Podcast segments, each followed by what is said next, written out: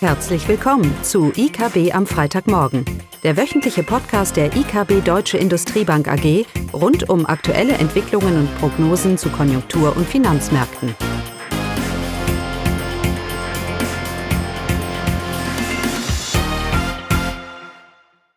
Willkommen zu IKB am Freitagmorgen. Heute mit Eugenia, Klaus und mir, Caroline. Ja, in voller Besetzung und wir wollen uns ein bisschen über die Konjunktur natürlich unterhalten.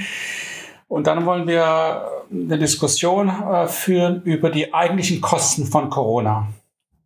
Dann gebe ich gleich mal weiter an. Eugenia. Genau. Wir fangen erstmal an mit Konjunktur. Es gibt einige Frühindikatoren, die diese und letzte Woche veröffentlicht wurden und wir wollen äh, Ihnen einen Überblick darüber geben. Wir fangen mit dem ISM-Index an. Das ist ein Index, der die Stimmung in der US-Industrie misst und die Stimmung hat sich aufgehellt.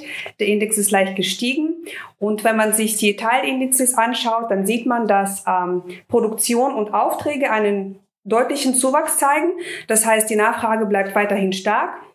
Und ähm, die Arbeitsmarktkomponente fällt dagegen unter die 50-Punkte-Marke, so dass Probleme auf der Angebotsseite weiter bestehen in Form von Personal, aber auch bei Vorprodukten und bei einigen Rohstoffen gibt es weiterhin Probleme. Das haben wir auch schon hier berichtet.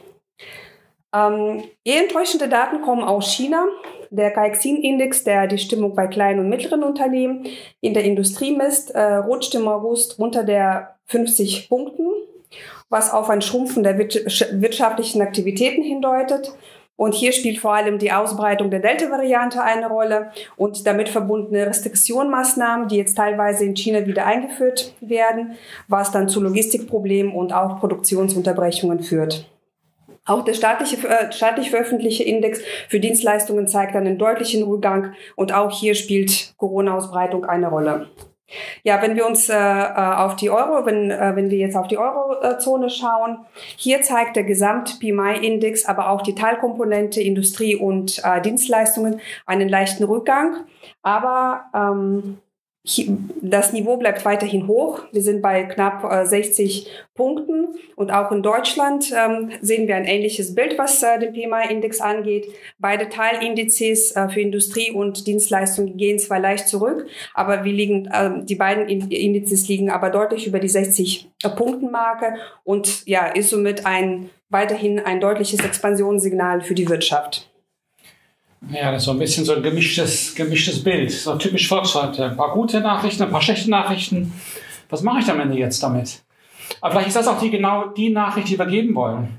Dass wir eben weiterhin hier zwar hoffen auf eine Erholung und auf eine, ein Abhaken der Corona-Krise, wir es aber weiterhin nicht können. Und das zeigt uns ja auch die, Stimmungs, die Stimmungsindikatoren. Und wir hoffen darauf, dass, oder die Erwartungen sind, dass wir das, dass sich das alles legt und wir dann dementsprechend hier eine deutliche Konjunkturerholung im nächsten Jahr auch sehen werden. Das ist auch die Erwartung. Die Zinsmärkte teilen das vielleicht nicht ganz. Die Notenbanken sind auch sehr vorsichtig. Wir hatten ja das Notenbanktreffen in Jackson Hole. Auch da wurden wieder ganz softe Töne ähm, ver, ähm, verkündigt. Und was ist das eigentliche, was ist das eigentliche Problem? Dadurch, dass Corona immer noch mit uns ist, bewegen wir uns weg von einer Krise hin zu wirklich strukturellen Veränderungen. Ja, Corona ist ein Katalysator, haben wir hier oft thematisiert.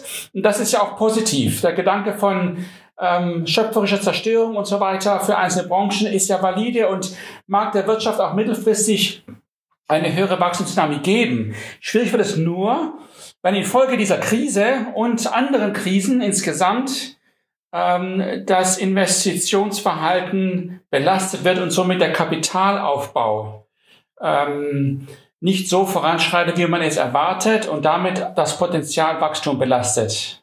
Und dann ergeben sich die eigentlichen Kosten, die eigentlichen Wohlfahrtskosten für Corona. Es ist nicht eine Branche, die gut, andere schlecht gut. Das sind so strukturelle Veränderungen. Und das ist auch mal an der Zeit, dass die Regierung auch für Krisenpolitik zu betreiben und akzeptiert, dass hier Veränderungen einfach notwendig sind. Entscheidend ist, dass wir zusehen, dass wir eine erneute wieder eine höhere Investitionsdynamik sehen. Oder Caroline?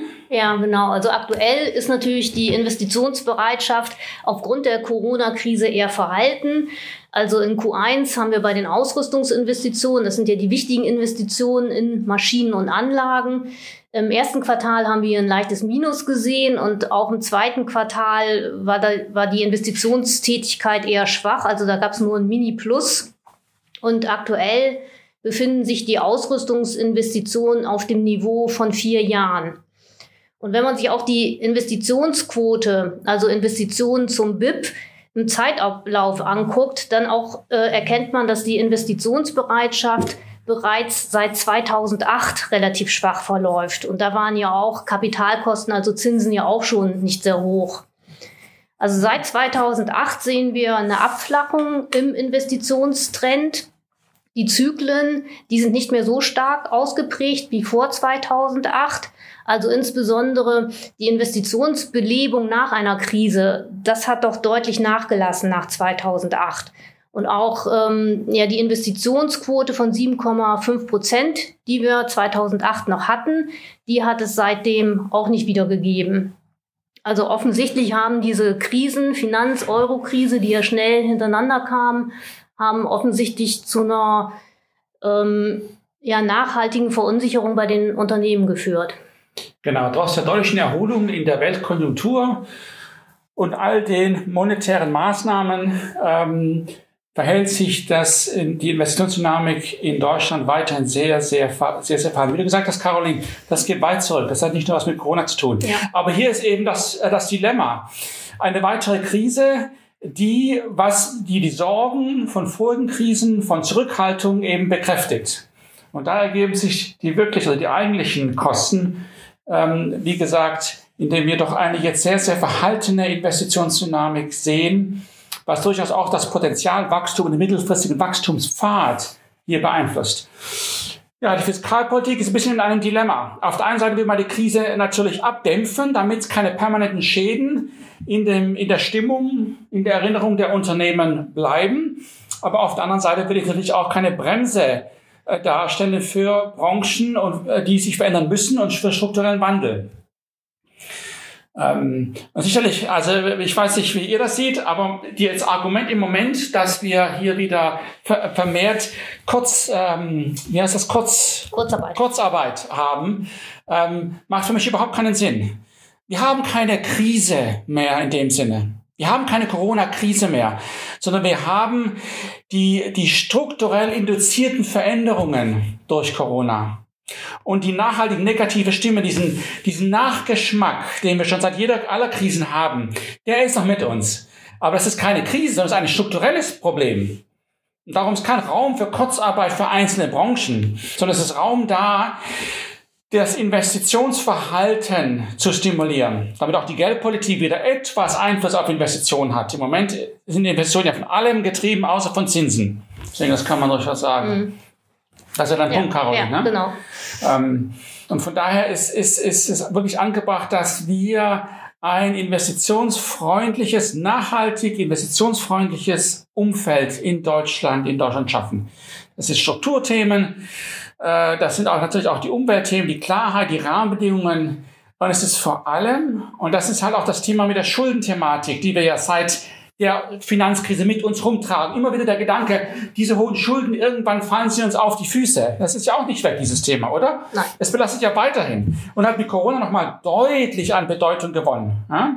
Keiner macht mehr langfristige Prognosen. Wir haben diese Überschuldung, diesen Hangover, den wir haben und von dem kommen wir auch irgendwie nicht weg und irgendwann kommt dann das böse Ende. Und das ist so die, das mag jetzt nicht explizit die Meinung sein, aber das ist im Unterbewusstsein der Unternehmer, ist das vorhanden und das hat ja auch Caroline gesagt, zeigt sich auch in den empirischen Zahlen.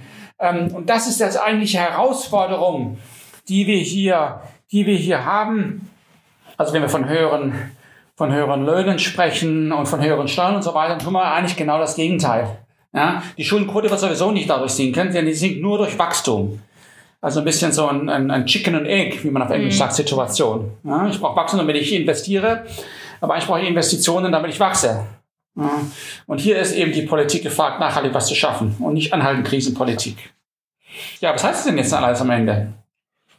Konjunktur bleibt weiterhin durchwachsen. Sie ist nicht schlecht, aber sie ist nicht überzeugend. Die Konjunktur im Moment, Eugenia, wird nicht den Befreiungsschlag bringen, dass die, Invest die Unternehmer wieder sagen, ach ja, äh, wir haken alles ab und wir investieren wieder kräftig. Das wird es nicht bringen. Da ist sicherlich mehr, sicherlich mehr gefragt. Wenn, wenn wir glauben, dass das nicht so direkt kommen wird, mit der Politik jetzt, dann werden wir wohl ähm, argumentieren müssen, dass der mittelfristige Wachstumspfad, dass der Investitionsstandort Deutschland auch weiterhin diese maue äh, ähm, äh, Dynamik zeigen wird, wie sie es eigentlich schon die letzten seit 2008 seit 2008 äh, 8 der Fall ist. Ja. Ähm, das zeigt uns mal wieder, wie wichtig es ist, dass wir hier auch den Wiederaufbau vor, dass wir strukturell und nachhaltige Investitionen auch in ganz Europa schaffen und keine Debatten über Schulden, Bremsen und so weiter führen. Gut. Das war's? Das war's. Unsere Prognosen bleiben aber. Nach, nach zehn Minuten Diskussion kommen wir zur Erkenntnis, dass unsere Prognosen die gleichen bleiben. Absolut. unsere Konjunkturprognosen für dieses für nächstes Jahr, da gibt es nichts, so, nichts, nichts zu ändern. Das sind eher die langfristigen Themen, die uns, die uns Sorgen machen. Gut, dann. Schönes Wochenende. Dankeschön. Schönes Wochenende. Tschüss. Tschüss. Das war das wöchentliche IKB am Freitagmorgen. Sie wollen immer über neue Ausgaben informiert bleiben? Dann direkt den Podcast abonnieren. Oder besuchen Sie uns unter www.ikb-blog.de slash podcast.